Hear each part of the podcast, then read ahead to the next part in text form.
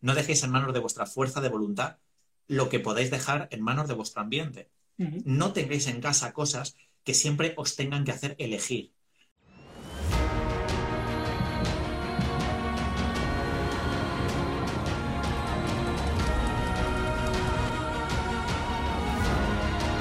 Brillantes con Segura. Hola, ¿qué tal? ¿Qué tal, Alex? ¿Qué tal todo? ¿Cómo, cómo estás por Madrid? ¿Cómo va todo? Bueno, ya seguro que estáis viendo un poco las noticias que, aquí la cosa está bastante delicada, sobre todo también dependiendo de, algunos barrios. Pero bueno, eh, pues fin de un poco más casero de lo normal, también para apelar un poco a la responsabilidad individual. Ayer fuimos a cenar, pero poquita cosa, nada, nada más. Ya tendremos tiempo para intentar recuperar la normalidad, pero la de verdad, no, no esta segunda normalidad. Exacto, toca, toca, ser responsables. Dime, perdón. ¿Qué, qué tal por, eh, por, ahí, Alex? ¿Cómo, Bien. ¿cómo está? Bueno, aquí en Los Ángeles, eh, en California en general, la situación está complicada a nivel de, cifras eh, y también, como bien sabéis, la temporada de incendios ha empezado antes de lo, de lo normal y ya, bueno, ya se han quemado cantidades récord. Así que, bueno, un año para reflexionar, para, para estar evolucionando a nivel interno, pero obviamente eh, por fuera no es, el, no es el mejor año. Bueno, esperemos, porque la verdad es que tenéis una, pasada de, estado, es, maravilloso y a ver si, si no, se, no afecta demasiado, porque la verdad es que todo lo que se puede hacer por allí, estuve el verano, el verano pasado cuando todavía podíamos tener una movilidad eh, y, estaba en la normalidad. Fue una pasada, además, por, por parques naturales y demás de alrededores y, esperemos que, se conserve y que no sea tan grave como, como hemos estado viendo estos días. Pues eh, esperemos que, así sea y podamos volver a, los parques naturales tan bonitos de aquí del estado. Bueno, sin más eh, preámbulo, vamos a iniciar con el, decimotercer programa de Brillantes con Segura. Hoy tenemos un invitado eh, que en España mucha gente conoce como el nutricionista probablemente más mediático del, del país y que cuenta las cosas con muchísima claridad y naturalidad y creo que eso es una de las claves del éxito que ha tenido eh, en los últimos años. Él intenta crear una conciencia crítica, como él mismo dice, eh, en torno a lo que es una alimentación saludable. Y vamos a, empezar el, programa preguntándote, ¿cómo surge ese interés por, divulgar, ¿no? Por, eh, primero por la nutrición y luego por divulgar. Bueno, pues la verdad es que surgió desde un punto de vista bastante, bastante finalista y bastante altruista. Yo empecé a divulgar hace 10, 9 años y desde un punto, un punto de vista casi, casi personal como desahogo. Yo empecé primeramente poniendo post en mi Facebook personal, es decir, ni siquiera iba con ninguna intencionalidad de marketing digital, ni crear una comunidad, ni crearme una marca personal, para nada. Yo empecé a divulgar un poco en, mis redes sociales personales y poco a poco me empecé a dar cuenta de que a la gente de mi alrededor le, interesaba. Y me decían, oye, muchas gracias porque has contado este engaño publicitario, yo no estaba al tanto. O nunca me habían contado que esto que yo estaba haciendo en mi alimentación, en mi dieta, no servía absolutamente para nada. Y tú, tú me lo has dicho como sin, ningún tipo de rodeo. Es decir, esto no vale absolutamente para nada, te están engañando con lo del colágeno, te están vendiendo por aquí que sí lactobacillus y en realidad hace lo mismo que un yogur convencional. Es decir, eso es lo que necesitaba un poco la gente. Y yo empecé a divulgar un poco por ese desahogo. Estaba completamente enamorado de la nutrición, de mi disciplina, y empecé a compartirlo. Y poco a poco que funcionaba y despertaba interés, ahí ya es cuando abrí el blog, empecé a acompañarlo de las redes sociales y ya todo empezó a ir muy rápido, muy rápido porque ya llegaron otras cuestiones, llegó las, colaboraciones y los programas de televisión, de radio, los libros, las charlas TED, el canal de YouTube y, y ya los últimos cuatro años ha sido todo pues mucho más vorágine, pero en la vida me habría imaginado yo que, que la divulgación podría haber sido una dedicación a tiempo completo en mi vida, por ejemplo.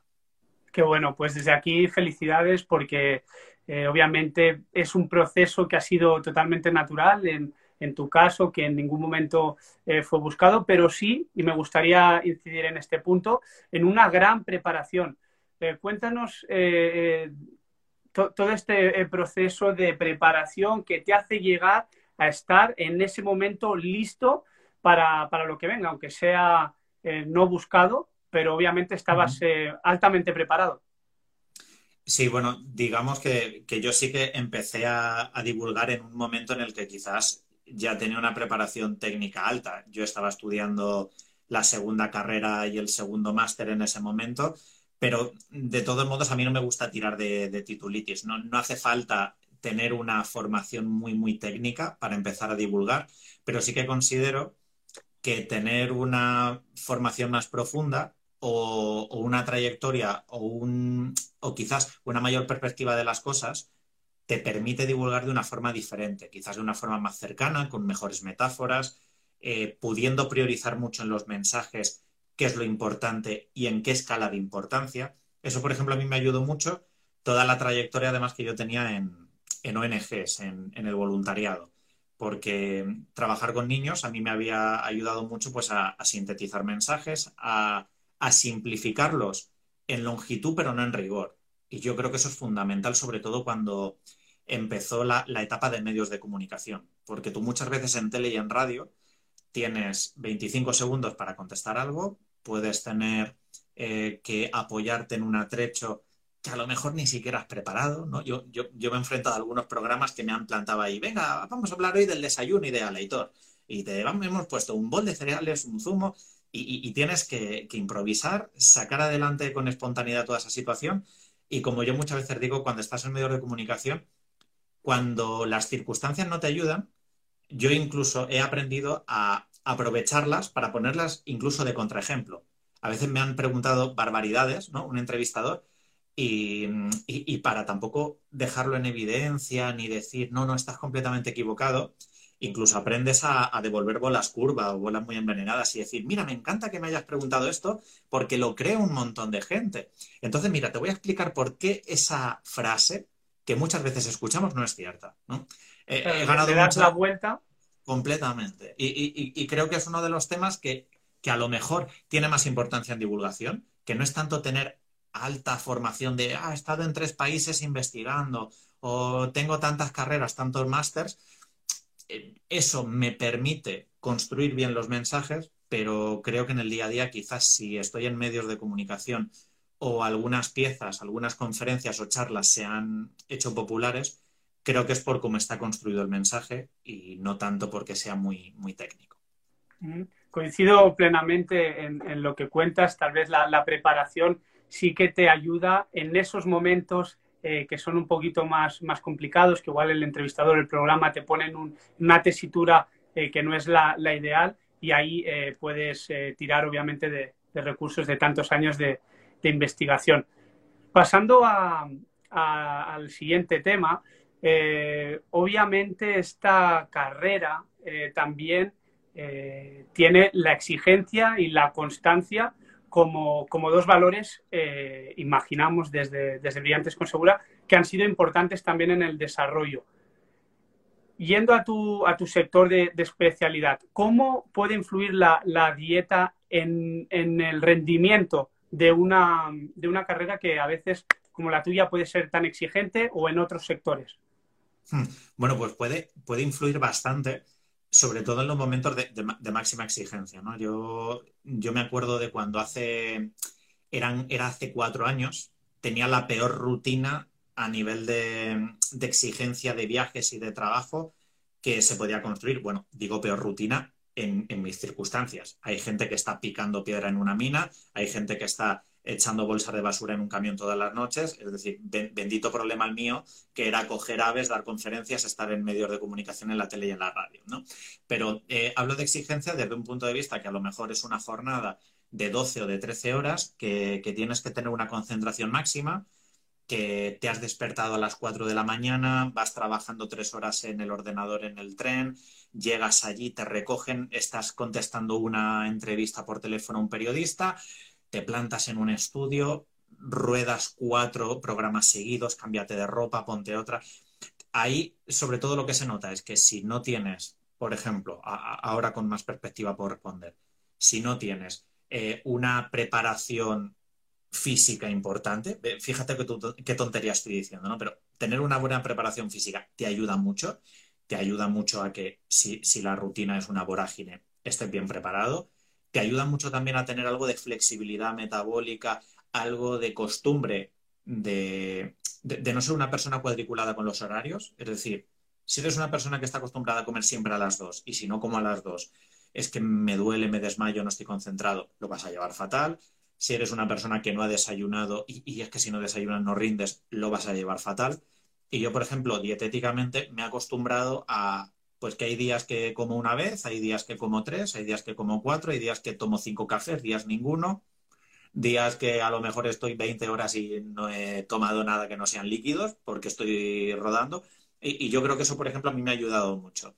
Eso sí, siempre cerca agua, imprescindible, imprescindible por el tema de la voz, por el tema de la hidratación y el tema de la concentración. Eso sí que podría decir que, ha sido completamente imprescindible. Entonces, ahora mismo acabas de hacer una de las cosas que, digamos, te encanta hacer o uno de los, eh, de los objetivos de, tu carrera, que es romper un poco el mito este eh, de que hay que tener una dieta que cada día eh, se desayune a la misma hora similar, se coma, se cena, las cinco comidas al día que tan famosa es en España, por cierto, aquí en Estados Unidos eh, nunca lo, he escuchado. Eh, cuéntanos, eh, rómpenos un poquito este mito, ya que estamos.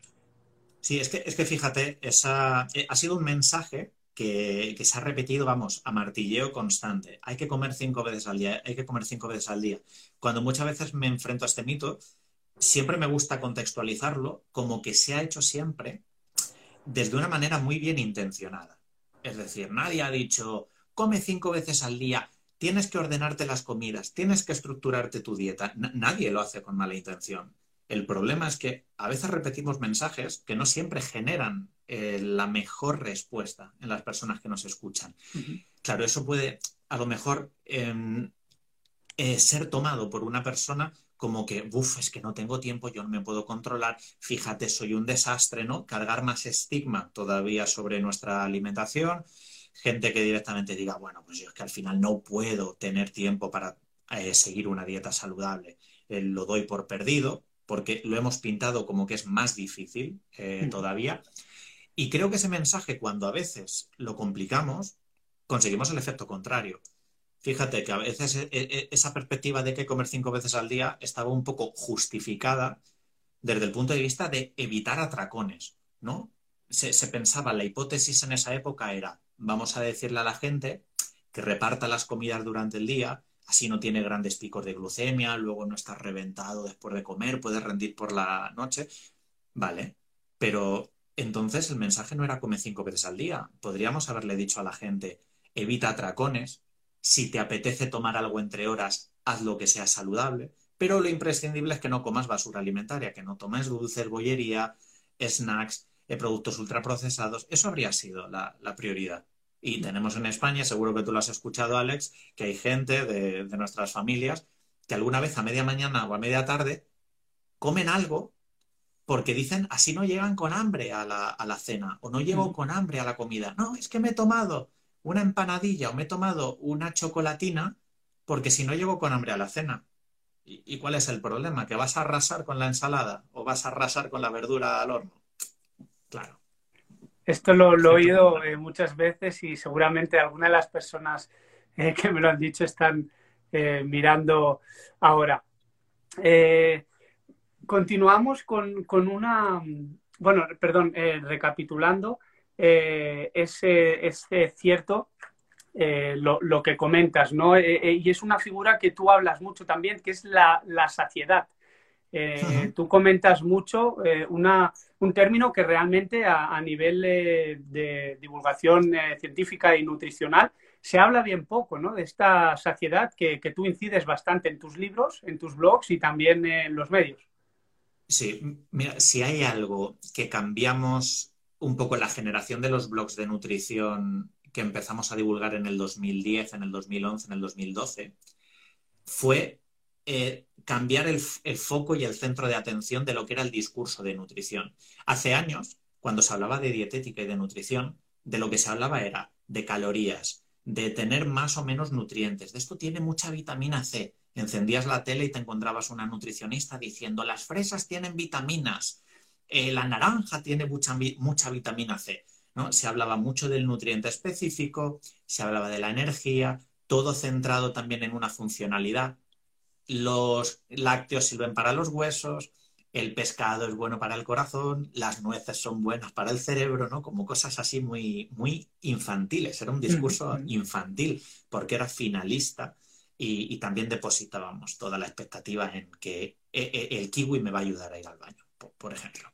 Y, cambiamos un poco el discurso en centrarnos en, no qué tienen los alimentos en sí mismo, sino en qué nos generan en nuestro cuerpo. Y empezamos a hablar de un discurso en que una manzana ya no es solo las calorías que tienes, sino que te puede saciar, puede además cambiar fisiológicamente tu tránsito intestinal, una receta puede ser más saciante que otra simplemente si la haces eh, batida o la haces en crudo.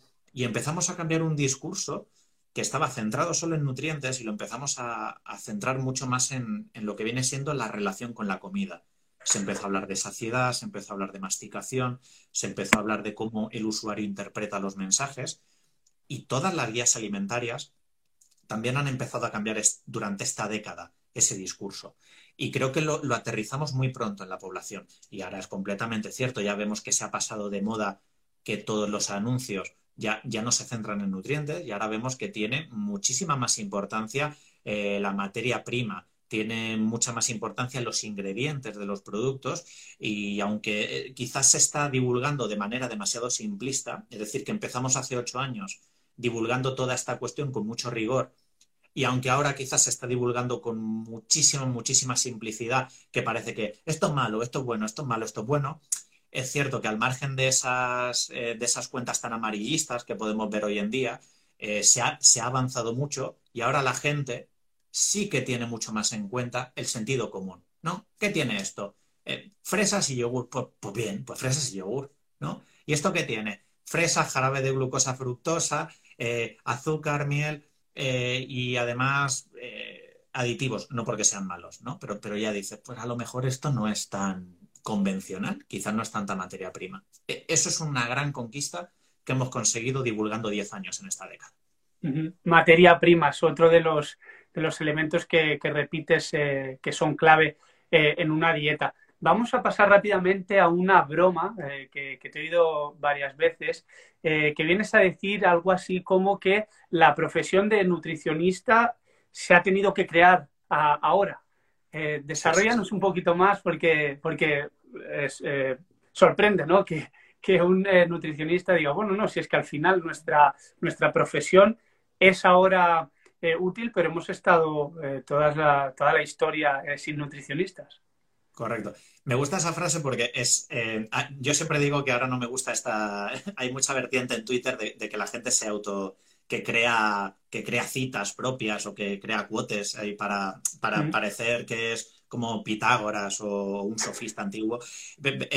A, mí me gusta mucho esta frase porque sí que creo verdaderamente que, la he acuñado yo y, me, gusta ese enfoque. Yo no la he escuchado. Yo no la he escuchado en ningún otro lugar, así que... Sí, la, es, la tesis con la que se inicia el, segundo libro, el de Mi dieta ya no cojea, y también es un poco una de las cuestiones que en la última charla TED eh, desarrollo. Un poco es, qué paradoja, ¿no? Ahora, cuanta más información tenemos sobre la comida, cuanta más esperanza de vida tenemos, cuanto mejores productos hay en el mercado, ahora es cuando peor comemos, a nivel de malas elecciones, ¿no? Qué paradójico. ¿Y a qué se debe esto? Que toda la transición alimentaria que hemos hecho, por ejemplo, en el caso específico de España, pasando una posguerra en la que eh, nos enfrentamos al hambre con mucha mayor producción de alimentos, ahora también en el mundo se producen mucho más alimentos que nunca, pero paradójicamente esto convive cuando comemos más seguro y producimos más alimentos, esto convive en el momento en el que hay más enfermedades alimentarias que no son debidas a la escasez. No estoy hablando de pelagra, beriberi, escorbuto, que son enfermedades alimentarias que son por déficit, como podía haber hace, hace siglos pues porque no conocíamos ciertos aspectos nutricionales. Ahora hay sobrepeso, obesidad, diabetes, hipertensión, síndrome metabólico, cáncer relacionado con alimentación. Y dices, qué paradójico, ¿no? Es que ahora eh, es más necesaria que nunca la figura de dietista nutricionista, a pesar de que tenemos los mejores alimentos de la historia. Y esto es porque cuando vamos al supermercado conviven esos mejores alimentos de la historia con los peores alimentos de la historia, que son todos estos productos superfluos, comidas preparadas, productos ultraprocesados, que están en todos esos pasillos y que dificultan el proceso de compra. Tú tienes el brócoli más accesible y más higiénico del mundo, pero también tienes al lado un pasillo entero de galletas, de bebidas azucaradas, de helados, y eso no te facilita la compra. Y ahí hay la, tentación eh, que muchos caen. Yo intento no caer, eh, pero es verdad que, muchos caen. Defiéndeme, eh, si quieres defenderlo, el, veganismo. ¿Eres vegano? ¿Por qué? yo sé que, o por lo menos lo que he podido ver es que es un poco un tema un pelín eh, polémico en tu caso, algunos, algunos comentarios que he podido ver. aquí en Estados Unidos es una tendencia que, está muy al alza. California, uno de los estados más eh, liberales del, país, eh, por supuesto. Tengo muchos amigos que lo son. Yo particularmente no, no, lo soy, pero si me lo puedes defender. Vale. El, veganismo es, bueno, eh, para quien nos esté escuchando y a lo mejor no, tenga muy claro el término, es una postura política que no se restringe, por lo tanto, únicamente a la alimentación. Es decir, una persona vegana es aquella que intenta reducir todo lo posible la, explotación animal en su día a día. Puede ser con la comida, pero también eh, va más allá, va más allá. Pues con la ropa, eh, por supuesto también con su, con su acción y todo su consumo. Entonces, el, veganismo, como postura política y activista que es, levantan pollas. Es crítico porque el veganismo en sí mismo va frente a la cultura de consumo. Entonces, además, se enfrenta a un lobby que es muy potente, tanto en Estados Unidos como, en España, a unas empresas que son muy potentes como es la, industria cárnica. Em, el veganismo es eh, desde el punto de vista de ser vegetariano estricto, comer solo productos que son eh, de origen vegetal, o bueno, también algas y también setas, pero bueno, eh, se suele decir 100% vegetal. Lo digo porque las algas y las setas son otros reinos, ¿no? Aparte del reino vegetal. Em, nos encontramos que lo, primero es nutricionalmente y desde un punto de vista sanitario es posible. Es decir, no, para mí no tiene sentido hacer un debate de qué es mejor, ¿es el veganismo más sano, menos sano? Que es un debate muy presente en, Estados Unidos. Lo hemos visto, por ejemplo, con, algunos documentales como The Game Changers, que, pretenden enfatizar cómo ser vegano es mejor para la salud. Eh, es, esa no es la cuestión. Es decir, va, es un movimiento que va en contra de la explotación animal. Y lo, y lo que es importante a nivel sanitario es que las personas veganas pueden llevar una dieta que sea completa. Por lo tanto, como personal sanitario, los dietistas nutricionistas lo que deberíamos hacer es facilitar. Es decir, una persona que quiere seguir un tipo de alimentación que intenta minimizar el número de animales que mata. Pues mira, eh, yo como profesional sanitario te digo, vale, yo estoy a tu lado. Es que no nos está diciendo una tontería ese paciente. No nos está diciendo, mira, Hitor, yo quiero comer únicamente con alimentos esféricos. ¿Me ayudas? Y yo, venga, vale, nos va a costar, pero con tomates, coles de Bruselas, guisantes y ciruelas lo podemos hacer y garbanzos. Eh, no es trivial, no es un capricho. Es una inquietud bastante importante y que cada vez millones de personas están siguiendo, que además cumple ciertas, eh, ciertos objetivos y prioridades mundiales, como es el, impacto ambiental, ¿no? Una reducción de impacto ambiental y que, y que además está en la agenda política muy, muy potente. Yo no soy vegano todavía, como digo, pero sí que intento en mi día a día ser lo más vegano posible. Y quizás este es el mensaje que yo, yo transmito y creo que también como yo transmito ese mensaje, creo que cuando yo lo hago, como persona no vegana todavía, y como persona que quizás lo, lo intenta divulgar desde un punto de vista que se percibe como, como poco superioridad, como con poca superioridad moral, creo que es muy aceptado por la población general. Yo conozco gente de mi entorno, gente que me escribe, gente que me lee, que no, no abraza el veganismo, pero al escuchar mi discurso sí que cada vez come menos carne, cada vez come menos pescado. Y, yo creo que ese es el camino, es decir, que el, que el gran problema actualmente en el planeta Tierra sobre producción animal no implica que nos volvamos de mañana a cinco años todo el mundo vegano, porque yo sé que eso es real, pero sí que todo el mundo que nos está escuchando seguro que es capaz de comer un poco menos de ternera, un poco menos de pollo y un poco menos de, pescado y comer algo más de legumbres. Y, y, ese cambio sí que estamos todo el mundo dispuestos a hacerlo. Y luego, que todo el mundo llegue hasta donde quiera. Habrá gente que seremos vegetarianos y gente que un, día llegará al veganismo, ¿no? Pero creo que, eso es importante. Que, parece que si la gente le dice, te tienes que volver vegano, se lo toma como un ataque a su situación y, además yo, cuando comía de todo lo veía como un horizonte que me generaba ansiedad. Es decir, uff, es que yo no quiero renunciar al pescado y la carne, porque no quería. Pero conforme iba reduciendo, me daba cuenta que cada vez era menos necesario. Entonces, nada, yo invito a la gente que, reduzca y que, y que prosiga todo lo que pueda y así le echaremos una mano a los animales y también al medio ambiente. Por supuesto. Eh, lo dejamos aquí anotado para toda la gente que, luego escucha el podcast, vea el vídeo en YouTube o aquí mismo en, Instagram. Eh, subrayo el, documental que has eh, comentado, The Game Changer, en Netflix. Es un documental que, por supuesto, indiferente no, os va a dejar y, aquí eh, tanto Aitor como, como yo lo, recomendamos, por lo menos para abrir eh, la mente y ver eh, de qué va ese documental. Si me permites, hay una pregunta, voy a coger una pregunta de, un seguidor de, de, Colombia, una seguidora de Colombia, que te pide algún consejo para personas que estén eh, entiendo que sea a nivel eh, nutricional o de alimentos, eh, personas que estén bajo estrés también generado por la pandemia. Bueno, yo lo, yo lo que le diría a esa persona, si ese estrés, como no está provocado con la alimentación, yo lo que le diría es, mira, vamos a tirar un poco de sentido común. Tenemos algo que nos genera estrés, que es externo. La comida no te lo va a solucionar, ¿vale? Eso es lo más importante primer paso, ¿eh? no es ninguna tontería. La comida no te va a solucionar ese estrés. Pero le voy a dar la vuelta al consejo. Este estrés sí que puede hacer que dependiendo qué comida tengas cerca, lo empeore. Si tú estás muy estresado y además estás con una despensa llena de productos malsanos, tienes una nevera que está llena de, de embutidos, de batidos, de refrescos, puede que genere una ansiedad y solo acabes comiendo de eso.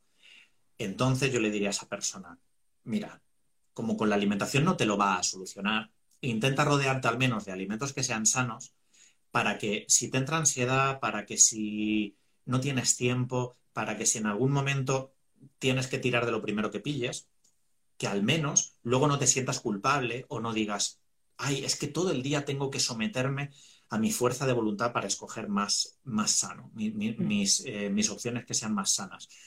Eh, antes has, hablado de un tema que, que, también me gusta relacionar lo que era esa fuerza de voluntad. Yo tengo otra frase que me gusta mucho, que es la de no dejéis en manos de vuestro ambiente lo que podáis dejar, perdón, no dejéis en manos, es al revés, no dejéis en manos de vuestra fuerza de voluntad lo que podáis dejar en manos de vuestro ambiente. No tengáis en casa cosas que siempre os tengan que hacer elegir. ¿No? ¿Qué hago? ¿Agua o Coca-Cola? ¿Eh? Eh, ¿Agua o, agua con gas o cubata? ¿Galletas o fruta? Claro, si tú en casa tienes siempre la opción llamativa, el capricho y la saludable, te sometes siempre al estrés. Y hay veces que con pequeños cambios ambientales, no teniendo eso en casa, ojo, eh, no, no estoy diciendo no comiéndolo nunca. No teniéndolo en casa, no te sometes a ese estrés. Yo como helados, me encanta el helado en verano, pero no lo tengo en la nevera, porque entonces siempre tendré en mente, tengo ahí un helado, tengo ahí un helado, ¿Qué, hago hoy de postre? ¿Ciruela o helado? Nada. Yo en casa no tengo helados. Y el día que salgo fuera, si me apetecen, me tomo una tarrina encantado o me tomo una horchata, ¿no? Muy típica aquí en, España. Pero no siempre estoy ahí con ese yugo de, uff, venga, otra vez una mandarina en lugar de, las natillas. No, no nos sometamos a eso. Buenísimo el consejo. Yo creo que para todos los que están viendo eh, el, programa, para todos los oyentes eh, posteriores. Y bueno, vemos que estamos ya llegando a la, media hora del programa. Eh, muy rápido, antes de terminar, te vamos a pasar el test de Brillantes con Segura. Son cinco preguntas muy rápidas. En tu caso, eh, no siempre pregunto, ¿estás preparado? Porque hago un juego y se lo envío un poco antes, unos días antes. En tu caso, no estás preparado, pero seguro que, lo pasas con, con mucha facilidad. Nada, muy rápido, muy fácil. ¿Cuál es tu película favorita? Pues mira, yo creo que diría eh, Qué bello es vivir, que siempre me hace llorar, pero es que también, también diría Jurassic Park, porque Jurassic Park a mí me marcó eh, como, en la infancia. Me marcó la ciencia. La, primera versión, ¿eh? No Sí, sí. No, no, Jurassic Park 1. No. puede que me, quede con Jurassic Park por, lo que, por lo que me marcó en mi vida. Perfecto. Eh, seguimos con eh, tu libro favorito. Vale. Hay un libro que me leo todos los años, que es El Principito, porque me parece que es una lección de vida desde que eres adolescente hasta que eres adulto y cada año le pillas matices diferentes. Creo que, creo que me quedaría con el, con el Principito por, porque, como hemos estado hablando durante la entrevista, creo que no se puede transmitir tanto con menos palabras y con tanta sencillez. Coincido plenamente y yo no cada año, pero sí ya me lo he leído varias veces y es verdad que siempre, ¿no? A medida que nos hacemos más, más mayores, tenemos más experiencia, eh, ves diferentes matices, me ha gustado mucho esa palabra. Tercer eh, punto es tu hobby favorito. ¿Qué hace Aitor cuando no está en la tele, cuando no está escribiendo, cuando no está divulgando ciencia? Vale, al margen de que decir que la nutrición sería un hobby, que, está muy feo decirlo, pero es cierto que, uno de mis mayores hobbies es la nutrición. Eh, me gusta muchísimo hacer deporte y mi deporte favorito es el, baloncesto. Me gusta muchísimo, eh, llevo jugando toda la vida, desde que tengo seis años. Y, y, si no juego más es porque se requieren varias personas, los equipos ahora en pandemia cuesta muchísimo más pero, pero sí, vamos. Eh, hacer deporte es en, general un, hobby que me encanta. ¿Y, cuál es tu posición? ¿De eh, bueno, he pasado de todo. Actualmente, bueno, yo mido 1,90 que siempre dicen, ostras, eres más alto de lo que parece en la tele, porque aparezco sentado normalmente. Eh, pero ahora juego de, de, pivot a la pivot, dependiendo de si estoy, si soy el más alto en ese momento, pero he pasado en mi vida por todas las posiciones. Porque, mm, claro, cuando era más joven, cuando era preadolescente, eran mucho más bajos respecto a mi edad. Ya yo era base y era escolta. Y empecé a meter el estirón progresivamente, ya jugué más de alero durante unos años y ahora pues más eh, pivot y, a la pivot. De todo. Qué bien, qué bien. Pues una y una sorpresita que seguramente muchos de, tus seguidores eh, tal vez no, conocían. Eh, continuamos. La, la, cuarta es una persona que haya sido una referencia para ti. Vale, eh, desgraciadamente nos dejó hace poco y, creo que deberíamos leer más y escuchar más, eh, escuchar porque hay muchas cosas grabadas de él, de, por ejemplo, de Eduardo Galeano. A mí me... Eh, cuando di el salto y abrí los ojos, cuando a los 18, 19 años me empecé a interesar por la cooperación internacional, por las perspectivas de otros países, porque yo empecé a hacer voluntariado internacional gracias a los Scouts. Me, interesaron mucho y me abrieron mucho los ojos cuando ya como adulto que dijo quiero empezar a aprender, empecé a leer cosas de, Eduardo Galeano y, creo que, Patas arriba, la Escuela del Mundo al Revés o Las Venas Abiertas de América Latina son, son buenísimos libros a recomendar. Pues un recuerdo desde aquí eh, para Eduardo Galeano en, paz descanse y también eh, dejamos anotado eh, como persona referente. Y la última y cerramos el programa de esta manera una persona que tú consideres brillante que cuando te digo esto pum pienses wow es que esta persona arroja luz siempre que, que la veo Vale, pues a mí lo que me parece también brillante por la sencillez y por el cambio que generó en su día, quizás es algo, va a ser tópico, porque como divulgador científico eh, va a ser así, pero yo creo que tanto Carl Sagan como Isaac Asimov, cuando, cuando ves el programa de Cosmos o, lees las cosas que, escribió Asimov en su día en todos los libros de, ciencia ficción, eh, creo que es alucinante. Creo que dices, esto es, esto es magnífico, esto es absolutamente brillante. Y, creo que a pesar de todos los años que han, pasado, podemos seguir viendo Cosmos y, es maravilloso, ¿no? qué explicaciones científicas tan chulas se pueden dar en tele de hace, de hace varias décadas y que sean vigentes y sigan siendo tan útiles a, día de hoy. Todavía vigentes, eh, por supuesto. Y bueno, desde aquí eh, terminamos el, test. Eh, te agradecemos muchísimo tu participación en, Brillantes con Segura. Para aquellos que se hayan conectado un poco más tarde, que sepan que ahora lo vamos a, a colgar en Instagram y en las próximas horas estará en formato podcast, en Spotify, en Apple Podcast y en YouTube también. Así que, de nuevo, muchas gracias. Eh, no sé si quieres dar eh, un saludo a, todos tus seguidores que se han ido conectando. Sí, por supuesto. Quiero saludar a todo el mundo. Gracias también a todo el mundo que, que sigue a Alex. Y, en lugar de agradecer, quiero dar otra recomendación porque también es otro libro y otra persona que me gusta mucho y, hay que ser un poco eh, más diversos. Y hay veces que cuando nombramos a gente brillantes no siempre están aparecidas eh, ni, ni, todas las personas, ni todas las nacionalidades, ni todos los géneros. Y recomiendo encarecidamente el, libro también de, de Rosa Montero de La ridícula idea de no volver a verte, que es una biografía paralela de Marie Curie Así que ahí dejo esa última recomendación que me parece que es también brillante, como, como el programa de Alex. Oye, pues muchísimas gracias, Aitor. Eh, anotamos aquí también eh, la biografía paralela de, Marie Curie y te mandamos un abrazo muy grande a, Madrid, Albacete, eh, desde aquí cruzando el océano. un abrazo muy fuerte y ya si regresas a California, ya sabes que aquí tienes un compañero, un amigo. Perfecto, muchas gracias y, me anoto la invitación que, a veces me las, cobro de, me las cobro de verdad en algún momento. Por supuesto, aquí estaremos. Un abrazo grande. Gracias, Alex. Hasta la próxima. Chao.